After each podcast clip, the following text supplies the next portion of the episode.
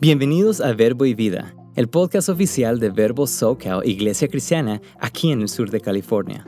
Somos una iglesia de ministerios Verbo con la misión de ir y hacer discípulos. Nuestra visión es ayudar a las familias jóvenes a unirse en la búsqueda del carácter de Jesús y, a medida que se renuevan sus vidas, a difundir el Evangelio y mostrar misericordia a nuestra comunidad. Esperamos que a través de este podcast te sientas inspirado, animado y motivado para marcar una diferencia en el mundo. Gracias por acompañarnos. Esperamos que disfrutes el mensaje. Amén. Muy buenas tardes.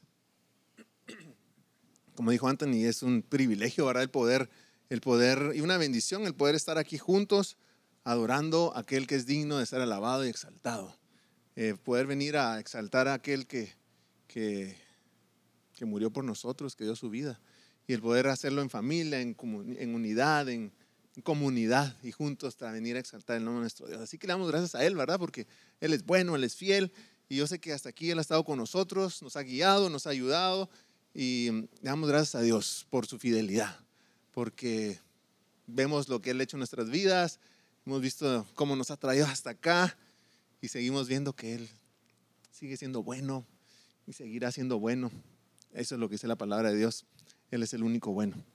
Y mm, yo le doy las gracias a Dios por el privilegio que me da de traer la palabra. Como les he dicho siempre, para mí es un, es un privilegio, también es un, es, ah, un reto, pero también es una bendición el saber que puedo traer la palabra de Dios. Y le pido al Señor de que sea Él hablando a través de mí y que que sea Él hablando, ¿verdad? Y que no sea yo el que, eh, un estorbo para que su palabra pueda llegar. Pero vamos a orar, le vamos a pedir al Señor que bendiga este tiempo y que podamos eh, entrar en el tema de hoy. Vamos a orar. Señor, gracias te damos por esta tarde, gracias por tus bendiciones, gracias por ser bueno, gracias por tu fidelidad, gracias porque nos permites venirte a alabar y adorar juntos. Y ahora, Señor, oramos para que seas tú hablando a nuestras vidas, que seas tú eh, tocando nuestros corazones y lo que vamos a aprender hoy, Señor, que lo podamos atesorar en nuestros corazones y lo podamos poner en práctica. En el nombre poderoso de Cristo Jesús. Amén. Le puedes dar un fuerte aplauso a tu Dios, que Él es digno de toda gloria, de toda honra y de toda exaltación. Fíjense que en el libro de Hebreos, capítulo 6, la Biblia habla de lo que, lo que se llama los rudimentos de la doctrina de Cristo rudimentos de la doctrina de Cristo. Este término se emplea para referirse a las primeras enseñanzas o las enseñanzas básicas eh, que, han de, que deberíamos de aprender y que deberíamos de dejar a un lado, se puede decir, para a un lado, pero bien, bien aprendidas, para poder crecer o sea, en la madurez y comprender de manera más perfecta lo que es la enseñanza de Cristo. Entonces, estos, rudimentos de la doctrina de Cristo los deberíamos de aprender bien. En, el capítulo anterior, Hebreos 5, habla, el autor de, Hebreos dice, debiendo ser ya maestros, después de tanto tiempo, tenéis necesidad que os vuelva a enseñar cuáles son los, los primeros rudimentos de la palabra de Dios, está diciendo. Y habéis llegado a ser tales que tenéis necesidad de leche y no de alimento sólido. Dice, tengo que repetir una vez más. ¿Cuáles son los rudimentos? Le estaba diciendo el autor. Em, y entonces nosotros sabemos de que tenemos que aprender esa doctrina básica. Tenemos que, por lo menos, si lo estaba diciendo, lo está diciendo a los hebreos, hey, ustedes están todavía eh, en necesidad de leche, no de alimento sólido, porque no han aprendido esto básico. y entonces al, aprender eso uno dice, bueno, necesito aprender los rudimentos eh, de la doctrina de Cristo. ¿Quiénes quieren alcanzar madurez en el Señor? Todos, ¿verdad? Yo creo que todos queremos alcanzar madurez. Pero dice, para alcanzar la madurez necesitas aprender estos, estos rudimentos. Tienes que, que aprenderlo. Y necesitamos aprender estas doctrinas básicas. Les preguntaba quién quiere, quién quiere esa madurez, porque yo creo que todos lo queremos hacer. Entonces, fíjense que nosotros entendiendo eso, decimos, bueno, tenemos que asegurarnos que todo lo, aprendemos bien. Y por eso hemos empezado, estudiamos lo otro, primero los fundamentos de, del cristianismo, básicamente, pero aquí estamos aprendiendo vamos a aprender esos rudimentos. Y eh, vamos a empezar una nueva serie. Y esta serie se llama Arrepentimiento de Obras Muertas. Entonces, la nueva serie que vamos a empezar se llama Arrepentimiento de Obras Muertas. Y lo vamos a basar en Hebreos 6, 1, 2. De esto ya lo habíamos hablado hace, bueno, ahora cuando empezó la pandemia hace un par de años, pero queremos que todo lo aprendamos. Y miren, mi deseo es que, nuestro deseo como consejo, es que lo podamos aprender, que, que lo estudiemos. La palabra de Dios, como les digo en Hebreos 5, dice, hey, tienen que, tienen que aprender esto, porque no, si no, no vamos a crecer, no vamos a madurar. Y miren, Hebreos 6, 1 y 2 dice esto. Por tanto, dejando ya los rudimentos de la doctrina de Cristo, vamos adelante a la perfección. No echando otra vez el fundamento del arrepentimiento de obras muertas, de la fe en Dios, de la doctrina de bautismos, de la imposición de manos, de la resurrección de los muertos y del juicio eterno. Aquí da seis cosas. Entonces dice, dejando ya los rudimentos de la doctrina de Cristo. O sea, eso ya no lo deberíamos de saber bien está diciendo. Eso debería ser algo que si nos lo preguntan lo deberíamos de contestar rápido. Entonces, em, de ahí viene el tema de, esta serie, que es arrepentimiento de obras muertas, empezando por donde dice, no echando otra vez el fundamento del arrepentimiento de obras muertas. Esa es la primera. Entonces, vamos a, en las siguientes semanas vamos a aprender de esa. Pero yo lo que, nuestro corazón es que, que lo podamos entender y, aprender y aplicar. Es lo básico, lo básico. Entonces, creamos ese fundamento. ¿Se acuerdan cuando empezamos? Aún antes de empezar, venido a verbo, hablábamos, necesitamos eh, crear ese fundamento bíblico en nuestras vidas. Y eso es lo que queremos hacer. Entonces va a estar, eh, vamos a ir poco a poco aprendiendo, pero yo, creo, yo sé que es importante. Y, yo te invito a que tomes notas, a que, a que aprenda, lo vamos a, le vamos a dar seguimiento en las iglesias, en los hogares, y es, es importante. Entonces, el tema de esta serie que vamos a empezar es arrepentimiento de obras muertas. Entonces, esa es exactamente semana 1.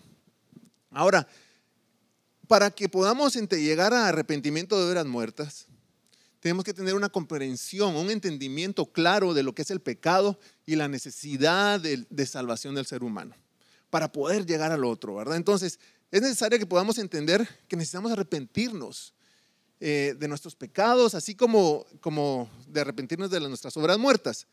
Entonces, antes de estudiar y entrar de lleno sobre, sobre arrepentimiento de obras muertas, que eso lo vamos a hablar la próxima semana, hoy vamos a estar hablando de, como les digo, de la, importancia que es el pecado y la salvación. Entonces hoy vamos a hablar de eso. El tema de hoy es el pecado y la salvación. Ese es el tema que vamos a estar tocando.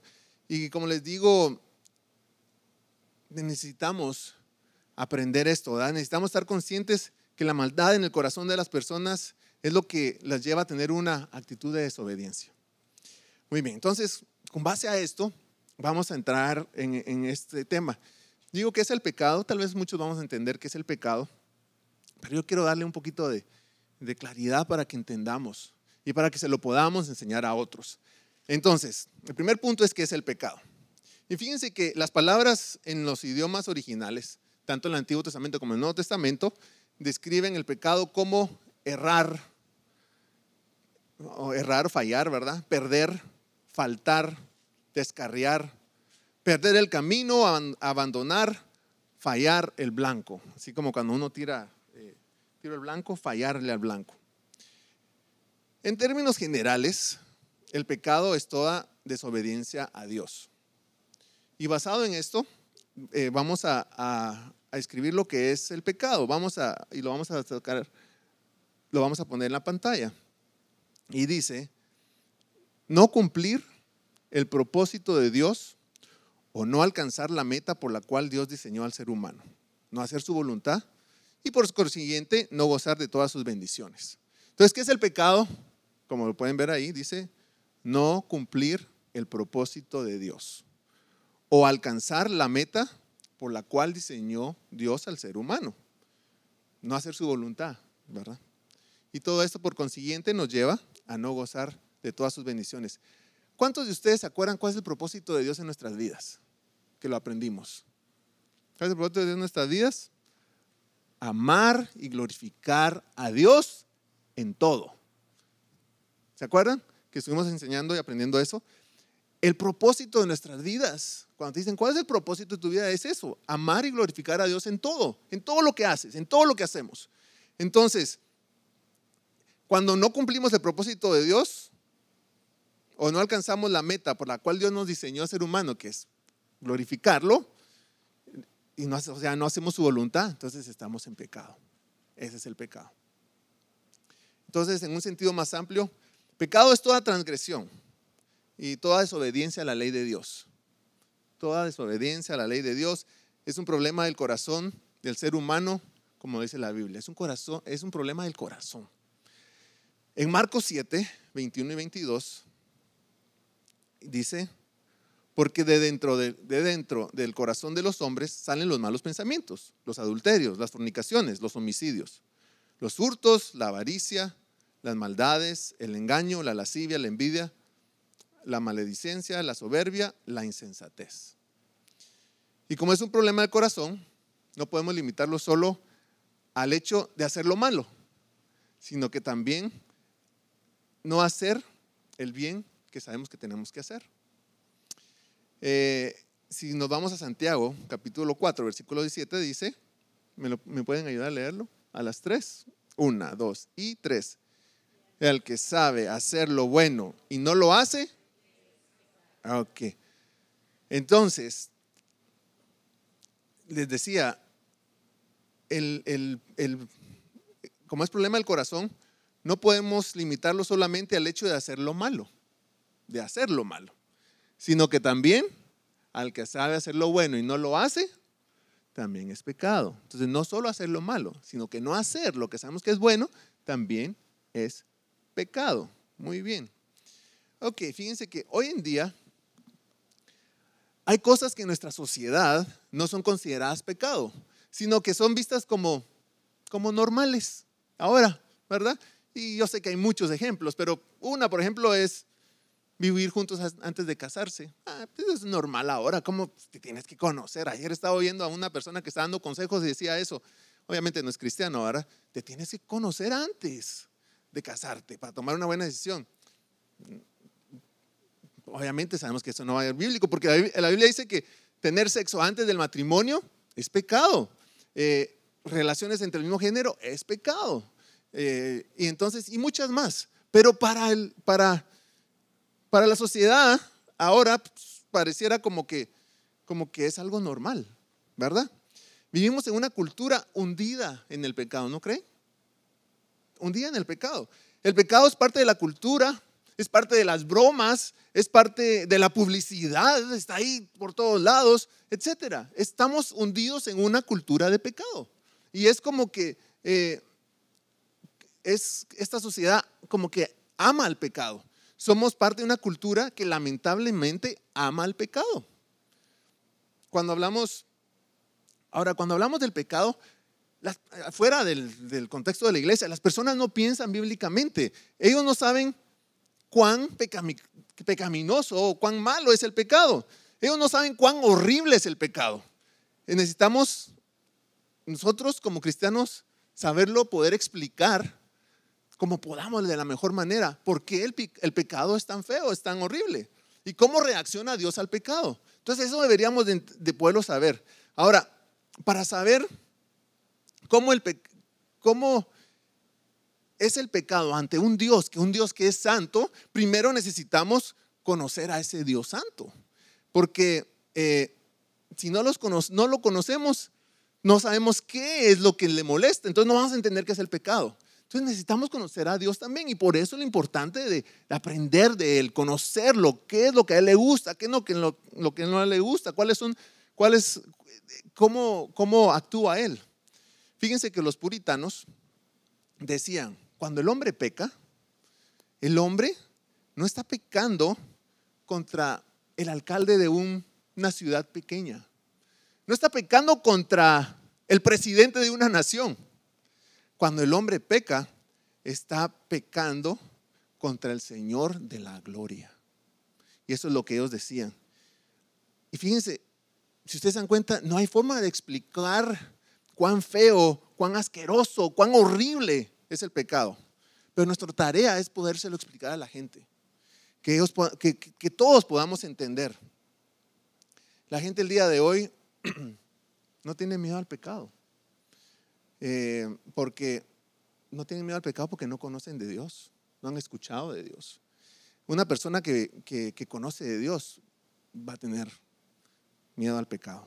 Una persona no puede entender cuán horrible es el pecado a menos que conozca cómo es Dios. Mucha gente no sabe que Dios aborrece al pecador. Y algunos pueden decir, ¿cómo así? Dios aborrece al pecador. Si usted se va a Salmos 5, 5 y 6, dice así, los insensatos no estarán delante de tus ojos. Aborreces a todos los que hacen iniquidad. Destruirás a los que hablan mentira, al hombre sanguinario engañador. Abominará Jehová. Jehová abominará al engañador y aborrece al que hace iniquidad. Ahora, si nos vamos a, la nueva traducción viviente, en ese mismo, nos ayuda tal vez a entenderlo un poquito más, pero dice, por lo tanto, los orgullosos no pueden estar en tu presencia, porque aborreces a todo el que hace lo malo. Aborreces a todo el que hace lo malo. Destruirás a los que dicen mentiras.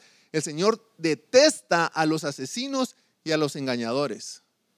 El Señor detesta a los asesinos y a los engañadores. Y en la anterior dice, aborrece a los que hacen iniquidad. El Dios no ama, Dios, como les decía antes, aborrece al pecador. Cuando el pecador entiende eso, dice, wow, estás, llevas el aborrecimiento de Dios. Ahora, eh, como les decía, Dios aborrece a todos los que hacen iniquidad. Entonces, si nos ponemos a pensar, ¿cuán horrible es el pecado? Es horrible, es horrible el pecado. El hombre que ha pecado es horrible ante los ojos de un Dios santo. El que peca es horrible ante los ojos de un Dios santo. Ahora, vamos a seguir al siguiente punto, la naturaleza pecaminosa. La naturaleza pecaminosa es descrita en la Biblia de manera simbólica y como de diferentes formas. Entonces vamos a ir a, ese punto, la naturaleza pecaminosa. Y en la Biblia habla la naturaleza pecaminosa como el viejo hombre. Tal vez ustedes, han escuchado eso. Como eh, hombre natural, como andar en la vanidad de la mente, como la carne. Habla la naturaleza pecaminosa. Todos estos tienen versículos, pero yo sé que tenemos que avanzar. Vamos a una forma de hablar de la naturaleza pecaminosa es la vieja manera de vivir. Ya vamos a ir a Efesios 4, 22, que es la vieja manera de vivir. En cuanto a la pasada manera de vivir, despojados del viejo hombre, que está, ¿qué dice? Viciado conforme a qué? Los deseos engañosos ¿Se acuerdan ustedes que leímos anteriormente? Al hombre sanguinario y engañador abominará Jehová. Y después aquí habla que em, en cuanto a la pasada manera de vivir, despojados del viejo hombre que está viciado conforme a los deseos engañosos. Entonces, estamos viendo esa parte. En cuanto a la naturaleza pecaminosa, Jesucristo dijo que todas las cosas malas proceden del corazón del ser humano. Eh, de su interior, es de su interior que, el ser humano se contamina. Quiero darles estos versículos para que, que, creamos fundamento. Marcos 7, 21, 23. No solo quiero hablarles, sino que yo sé que lo habíamos hablado antes, pero lo vamos a leer otra vez. Porque de, de, dentro del corazón de los hombres salen los malos pensamientos, los adulterios, las fornicaciones, los homicidios, los hurtos, las avaricias, las maldades, el engaño, la lascivia, la envidia, la maledicencia, la soberbia, la insensatez. La insensatez. Y en el 23 dice, todas estas maldades de dentro salen y qué? Contaminan al hombre. Cuando el corazón del hombre es corrupto, su vida y sus frutos van a ser corruptos. En Mateo 7, 17 y 18 dice, así todo buen árbol da buenos frutos, pero el árbol malo da frutos malos. No puede el buen árbol dar malos frutos, ni el árbol malo dar buenos frutos, dar frutos buenos. Está hablando de que así como es el árbol va a ser el fruto, ¿verdad? Y en Jeremías 17:9, engañoso es el corazón más que todas las cosas y perverso. ¿Quién lo conocerá? Engañoso es el corazón más que todas las cosas y perverso, ¿quién lo conocerá? El corazón del ser humano no es regenerado.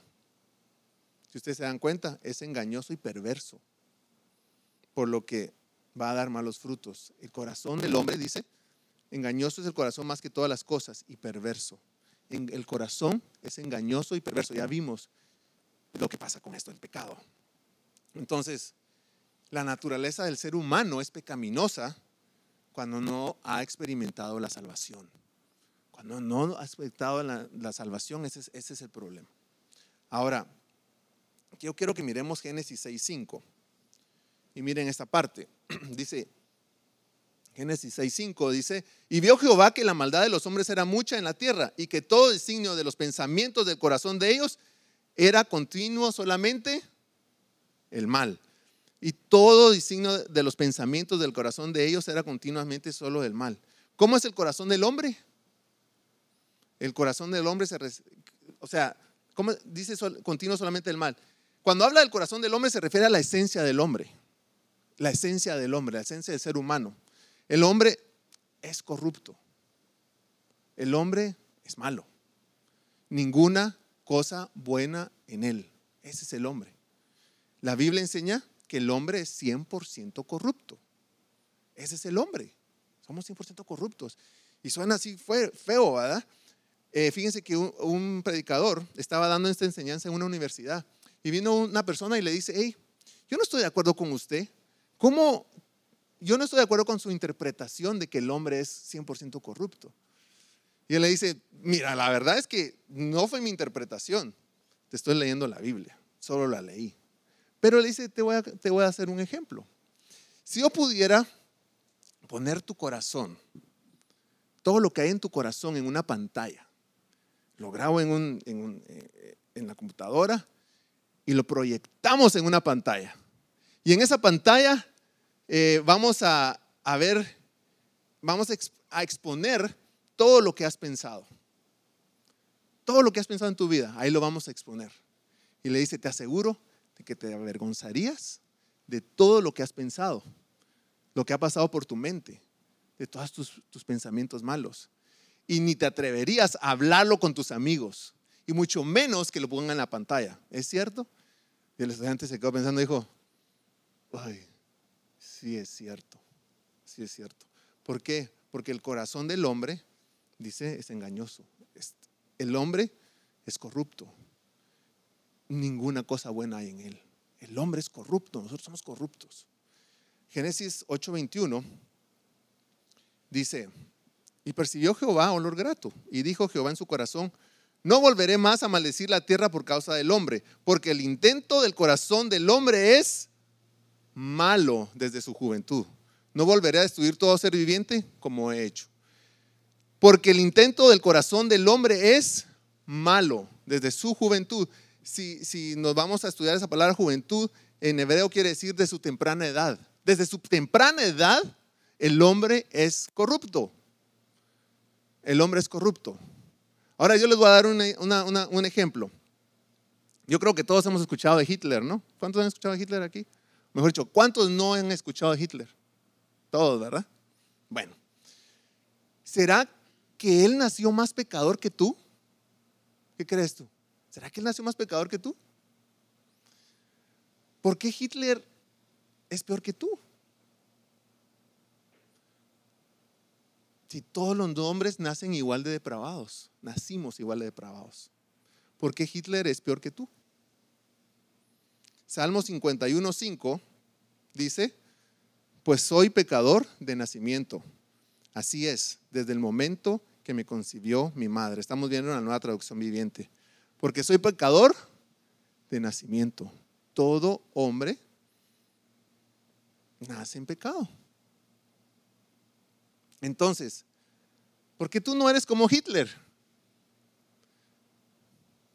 Entonces, miren, si, no fuera por la gracia de Dios en el mundo, tú serías posiblemente o seríamos peor que Él.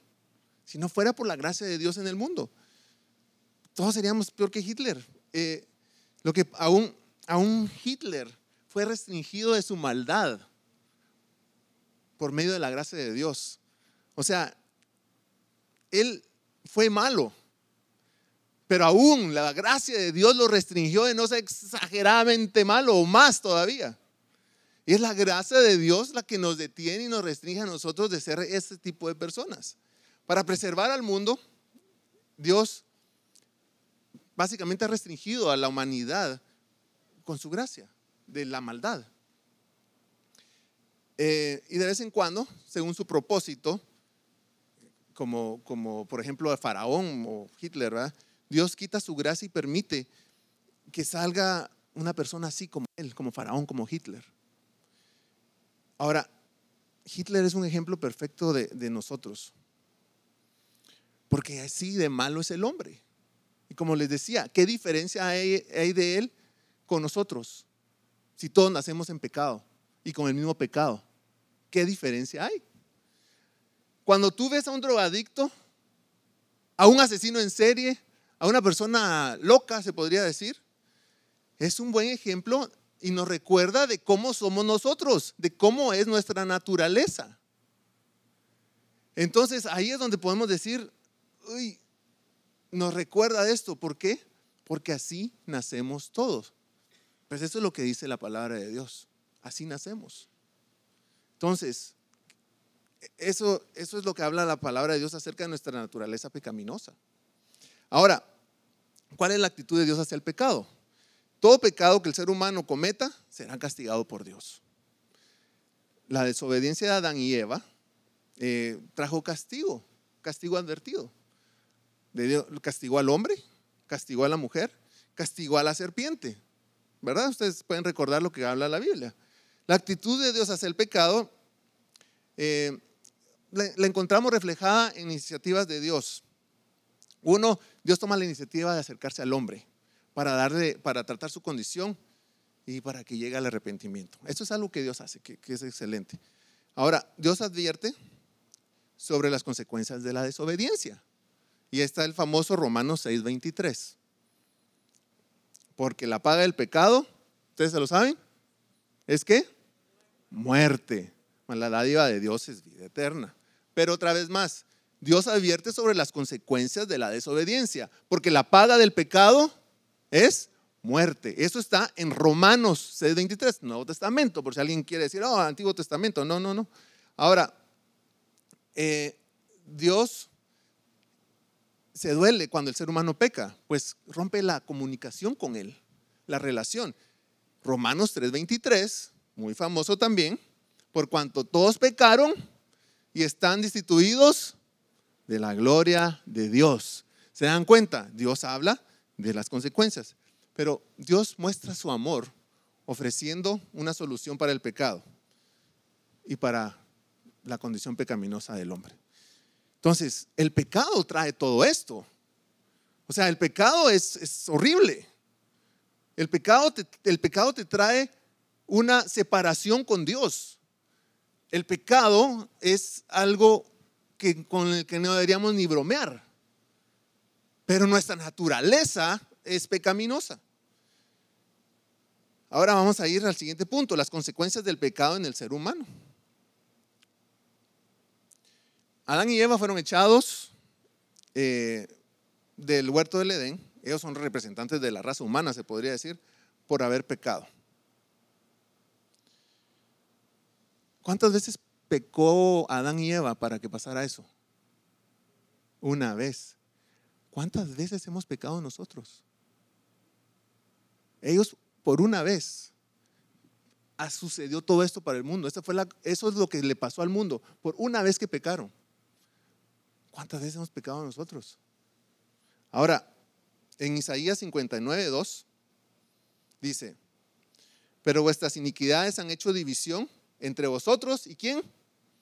Y vuestro Dios. Y vuestros pecados han hecho ocultar de vosotros sus rostros para no oír. ¿Te das cuenta? O sea, o sea, hay una división. Y por eso es que cuando pecamos, la vergüenza, la culpa, el miedo, eh, llenan nuestras vidas, porque nosotros sabemos que hemos roto esa comunicación con Dios. Y ahora Adán y Eva, por consecuencia de lo mismo, eh, experimentaron la muerte física, experimentaron la muerte espiritual o la separación de Dios. Y nosotros nacemos pecadores por eso, ¿verdad? Así que las consecuencias del pecado en el ser humano son muchas. Y las podemos leer en la palabra de Dios. Si usted lee los primeros tres capítulos de Romanos, ahí va a leer, hay un sinnúmero de consecuencias. no sin número, se pueden contar, pero hay muchas, muchas consecuencias del pecado. Yo los invito a que podamos leer Romanos. Lean los primeros tres capítulos de Romanos. Entonces, eh, esa causa de ese pecado, esa causa de esa naturaleza pecaminosa que tenemos, que necesitamos la salvación. Te estoy hablando del pecado, te estoy hablando de la, de la naturaleza pecaminosa para que entiendas lo fuerte que es. Pero también necesitamos la salvación. Por eso necesitamos la salvación. Pero a veces no hemos entendido lo horrible que es el pecado. Entonces como que cuesta entender por qué la necesidad de la salvación. Pero cuando entendemos eso nos damos cuenta que, que el ser humano necesita salvación. Con lo que hemos hablado del pecado, de la, de la naturaleza pecaminosa. Les pregunto, y ya sé la respuesta, pero ¿necesita el ser humano una solución, una salvación, una respuesta a esto? La necesita, porque el ser humano es pecaminoso. Entonces, si, lo dejamos ahí, ¿cuál sería la consecuencia o que lo que merecemos, verdad? Pero, pero Dios eh, nos, da una, nos da una provisión para ser salvos por, por medio de Jesucristo. Y esa es la salvación. ¿Qué es la salvación? Regreso, ¿verdad? Les hablé del pecado y de la naturaleza del hombre, del, de nuestra naturaleza pecaminosa. Porque ese es el hombre. Ese es el hombre. Así nacemos, así somos. Por eso es que necesitamos de la salvación. Por eso es que necesitamos de que Dios toque nuestras vidas. ¿Qué es la salvación? Bueno, las palabras en el idioma original es igual, tanto en el Antiguo Testamento como en el Nuevo Testamento, dice liberar o proteger, preservar, sanar, ser librado, salvado en batalla, victorioso. Eso quiere decir salvación. Entonces, basado en eso, vamos a concluir con esta definición de salvación. Y dice, me ayudan a leerla. Vamos a leerlo todos juntos a las tres. Una, dos y tres. El acto por medio del cual Dios rescata y libera al ser humano de su pecado y de su condición pecaminosa, restaurando la relación con Él y trayendo con ello la oportunidad de gozar un bienestar integral. Si ustedes se dan cuenta, esa es la salvación, el acto por el, cual Dios rescata y libera al ser humano de su pecado. ¿Es el hombre un ser pecador? Sí, lo aprendimos su condición, ¿tiene condición pecaminosa? Sí. El acto por medio del cual nos rescata y nos libera de eso. Restaurando la relación. Aprendimos que se rompe la relación, ¿verdad? Entonces, ¿él qué hace aquí? Restaura la relación con Él y nos da una oportunidad de gozar de un bienestar integral. ¿Te das cuenta? Esa es la salvación. Esa es la salvación. La salvación que Dios ofrece puede obtenerse únicamente únicamente por Jesucristo. Eso es lo que dice la palabra de Dios. No es por tus obras, no es porque seas bueno, porque tú vas a decir, pero yo soy bueno, yo hago las cosas buenas. ¿Qué dice la Biblia del hombre? Que es malo, que es engañoso, que es perverso. Por más que digas que eres bueno, bueno solo es Dios, dice la palabra. Sol, bueno solo es Dios. Entonces, por obras no somos salvos. No podemos ser salvos. No podemos llegar a ese nivel porque no somos buenos por nuestros pensamientos, no es toda nuestra naturaleza. Necesitamos de la salvación por medio de Jesucristo únicamente. Ahora, la necesidad de la salvación. Todo ser humano necesita salvación, ya que ha pecado y está separado de Dios. Y le, nos impide relacionarnos con Dios. Ese es el pecado. Y, Dios sabiendo de eso, eh, sabiendo que el hombre es incapaz de hacerlo, de incapaz de por sí mismo restaurar su relación con Dios, Él hace un plan cuando falló, cuando falló Adán y Eva. Y, tiene un plan para proveer esa salvación. Entonces, hay una separación entre Dios y el hombre. Entre Dios y el hombre hay una gran separación porque el hombre es pecador, porque el hombre es pecaminoso, porque esa es la naturaleza del hombre. Hay una gran separación. Pero entonces ahora necesitamos que alguien muera fuera de la, de la presencia favorable de Dios para que se restaure esa relación. Alguien tenía que morir condenado por Dios. Porque aquí está el hombre pecador y aquí está Dios santo. No hay relación. La única forma era que muera alguien condenado por Dios. Entonces Dios dio esa provisión. Gálatas en 3.10 dice, porque todos los que dependen de las obras de la ley están bajo maldición. Pues escrito está, maldito todo aquel que no permaneciera en todas las cosas escritas en el libro de la ley para hacerlas. ¿Se dan cuenta? Maldito todo aquel que no permaneciera en todas las cosas escritas en el libro de la ley para hacerlas. Esa maldición es sobre nosotros. Malditos somos, dice, por, no, no poder no has permanecer todas las cosas escritas en el libro de la ley. Y escrito en el libro de la ley, hacerlas, el hombre no puede cumplirlas. Entonces, somos malditos ante Dios por causa de nuestro pecado. ¿Te das cuenta? Hasta que viene esa salvación. Por eso es importante entenderlo. No solo nosotros, entenderlo aquí, a los de afuera. Puedes explicar, hey, mira, por causa del pecado somos malditos ante Dios. En Gálatas 3:13 dice, y ahí nos da la respuesta. Cristo nos redimió de qué? De la ley, hecho por nosotros maldición, porque está escrito, maldito a todo el que es colgado de, en un madero. Esa es la respuesta. Somos malditos como hombres, pero Dios nos da una resolución y ese es Jesús, porque nos redimió, dice Gálatas 3:13, nos redimió de la maldición de la ley, hecho por nosotros maldición, porque está escrito, maldito todo el que, sea, que es colgado en un madero. Wow. Cristo nos redimió de la maldición, de la, la maldición de la ley, haciéndose por nosotros maldición. Cristo llevó nuestro pecado. Entonces entendamos bien,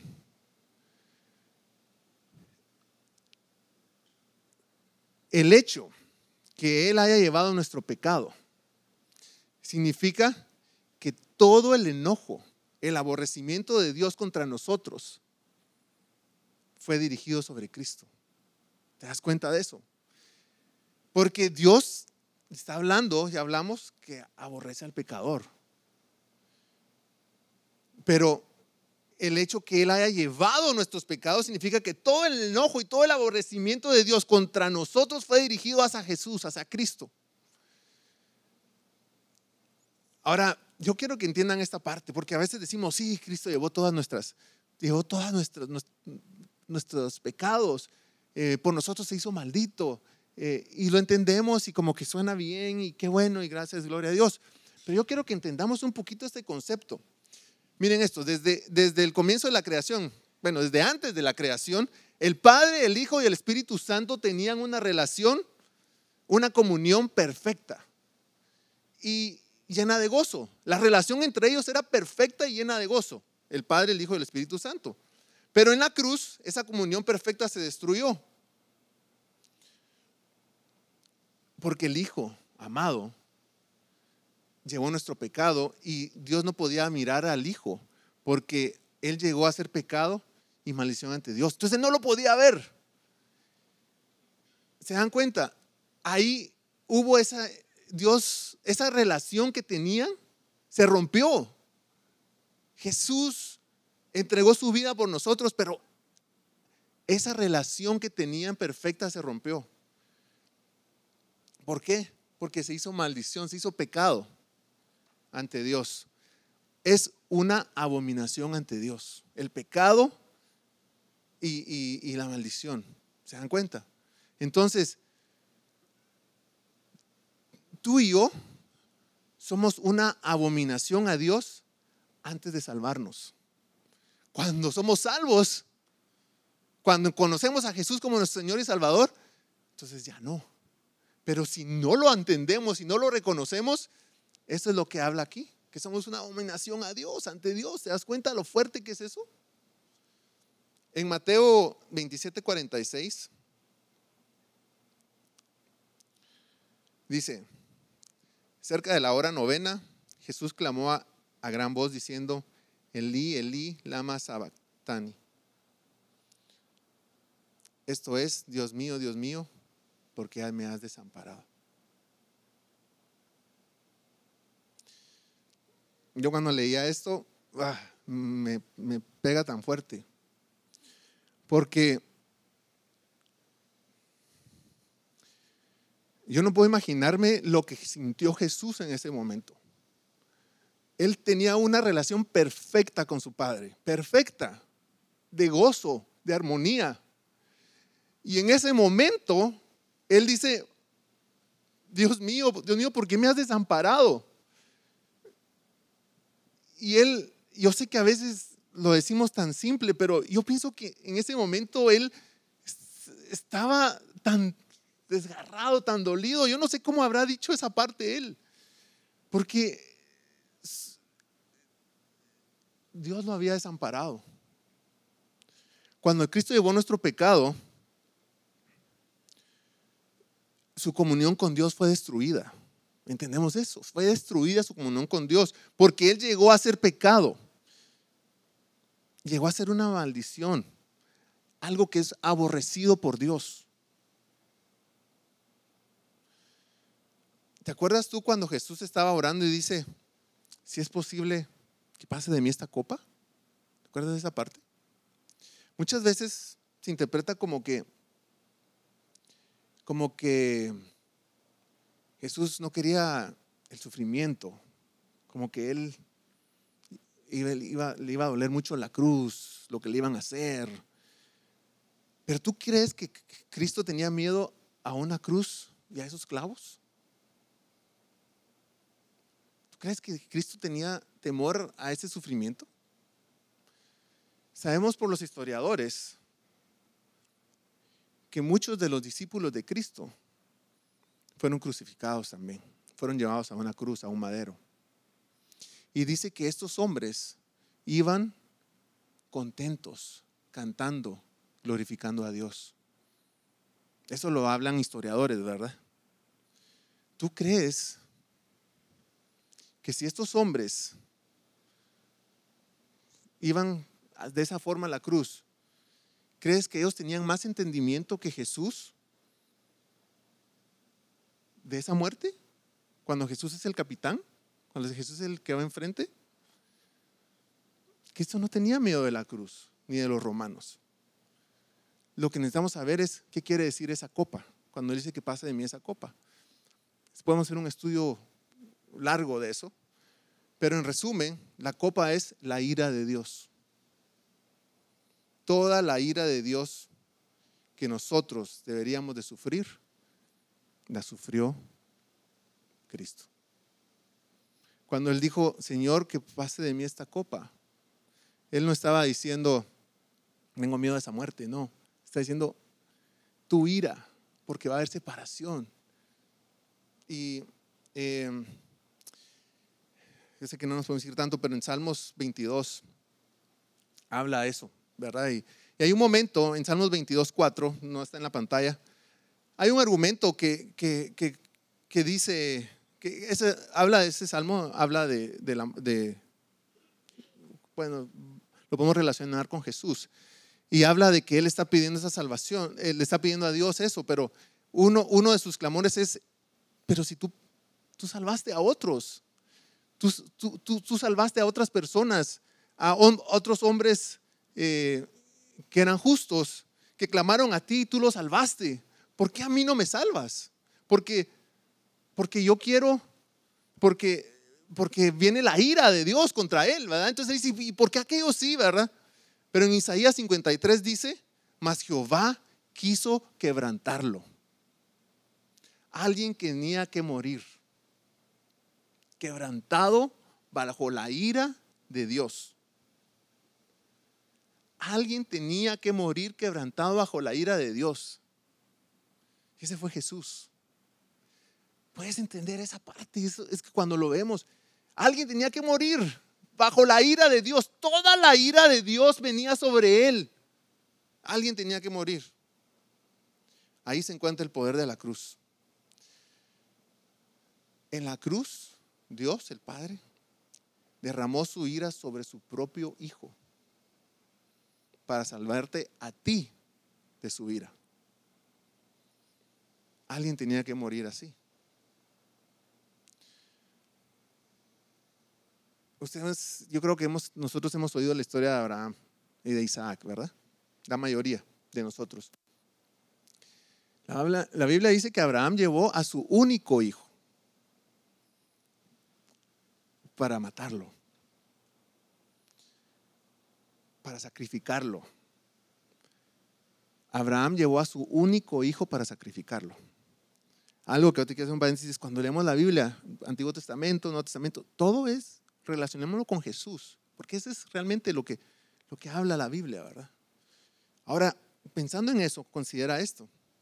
Abraham llevó a su hijo, a su único hijo, unigénito, a sacrificarlo se rinde él ante Dios y accede y lo lleva. Y cuando lo va a matar, ¿se acuerdan qué pasó? No lo deja que lo mate, ¿verdad? Es una historia bonita, es una historia bonita, porque no murió. Pero miles de años después, Dios hace lo mismo con su propio hijo pero él sí lo mata.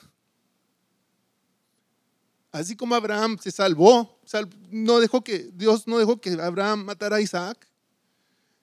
Dios llevó a su hijo a la cruz como, como sacrificio y él sí lo mató. Él sí lo mató. ¿Puedes tú imaginarte eso? La historia continuó después y él sí mata a su hijo. Somos salvos porque en la cruz Jesús llevó nuestro pecado. Y toda ira y castigo de Dios que nosotros nos merecemos cayó sobre su Hijo. Dios quebrantó a su propio Hijo. Dios mató a su propio Hijo. Ahora eso sí, cuando, cuando su Hijo murió, Él satisfizo la, la justicia de Dios. Y ahora Dios puede justificar al pecador. Ahora Dios te puede justificar a ti, me puede justificar a mí. Y a la vez, Él puede ser justo porque Él satisfizo la justicia en la cruz del Calvario. Problema resuelto. Problema resuelto. Porque sucedió. Este es el Evangelio, hermanos. Ese sacrificio de Jesús. Cuando nosotros entendemos esto, cambia nuestra forma de vivir nuestro enfoque con Dios. Y con esto concluyo. Si entendiéramos realmente el dolor que el pecado trajo y, trae al corazón de Dios, y el alto, el alto precio que tuvo que pagar Jesús para quitarlo, nuestra, nuestra actitud hacia el pecado cambiaría. Él pagó por todos los pecados de nosotros.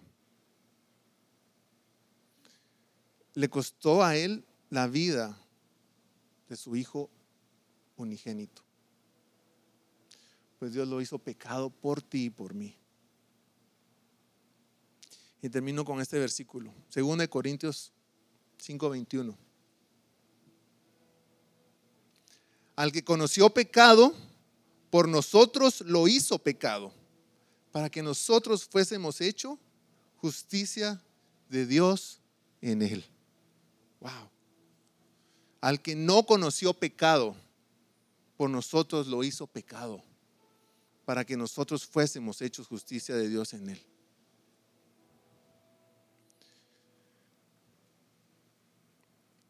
Hablamos del pecado, hablamos de, de, nuestra, de nuestra naturaleza pecaminosa. Eso somos de hombres. Pero Dios dio una solución y esa es la salvación. Y esa es la que tenemos que darle gracias a Dios. Esto es lo básico, hermanos. Entender esto, poderlo dar a las demás personas. Mira, explicarles el pecado. De aquí vamos a seguir aprendiendo acerca de pasos que vamos a hacer, pasos que tenemos que dar. Vamos a estar hablando, como les decía yo al principio, arrepentimiento de obras muertas. Ya va a ser el tema la próxima semana. Pero con la base que tenemos ahorita del pecado y la salvación. Creo que nos debemos sentir privilegiados de que Dios haya mandado a su Hijo a morir por nosotros. Dios, después de entender la palabra, el amor de Dios por nosotros. Y lo único que podemos hacer es glorificarlo, darle gracias, ¿no crees? Decirle, Señor, gracias. Gracias, gracias, gracias, porque tú nos perdonaste. Gracias porque tú enviaste a tu Hijo a morir por nosotros. Gracias porque a pesar de nosotros, a pesar de nosotros, Él nos amó. A pesar de nosotros, por su gracia y su misericordia, Él nos salva. Hermanos, démosle gracias a Dios por eso. Y que, que podamos entender eso, ¿verdad? El pecado y la salvación es tan importante en nuestras vidas. Y que nos ayude a recordarlo siempre. El enemigo nos quiere sacar de, ese, de esa mentalidad. Enfoquémonos en Jesús, el autor y consumador de la fe. En Él puesto nuestra mirada para seguir adelante.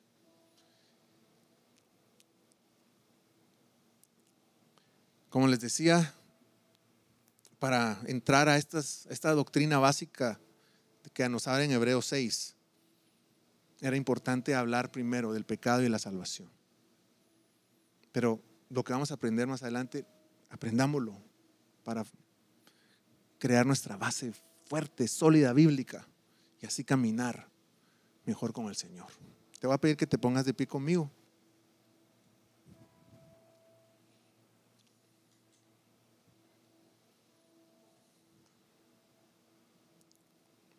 Y vamos a orar, vamos a darle gracias a Dios por su amor y por Jesús que vino a esta tierra a morir por nosotros.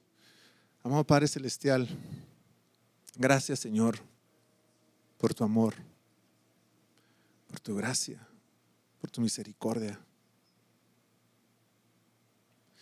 Gracias Señor porque tú nos has salvado.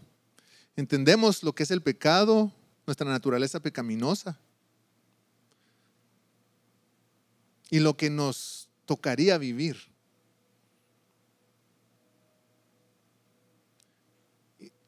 por el pecado. Pero gracias porque tú diste una solución. Gracias por porque enviaste a Jesús a morir por nosotros. Gracias porque esa, esa relación se ha restablecido. Y ahora te podemos hablar, Dios. Ahora podemos disfrutar de ti. Gracias por esa cruz, esa, muerte en la cruz. Que ahora es ese ese puente para nosotros poder llegar a ti. Gracias Señor, aunque no lo merecíamos, tú nos has salvado, nos has dado de tu amor. A ti Señor te damos toda la gloria y toda la alabanza y toda la adoración. En el nombre de Cristo Jesús. Amén. Gracias por acompañarnos. Esperamos que el mensaje de hoy te haya animado. Asegúrate de dejarnos un review, suscríbete a nuestro podcast y comparte este mensaje con tu familia y amigos. Mantente al día con nosotros en Instagram y Facebook visitando at Verbo y únete a nosotros para nuestro servicio los domingos a las 3 de la tarde en Rancho Cucamonga, California. Gracias por unirte a nosotros hoy en Verbo y Vida.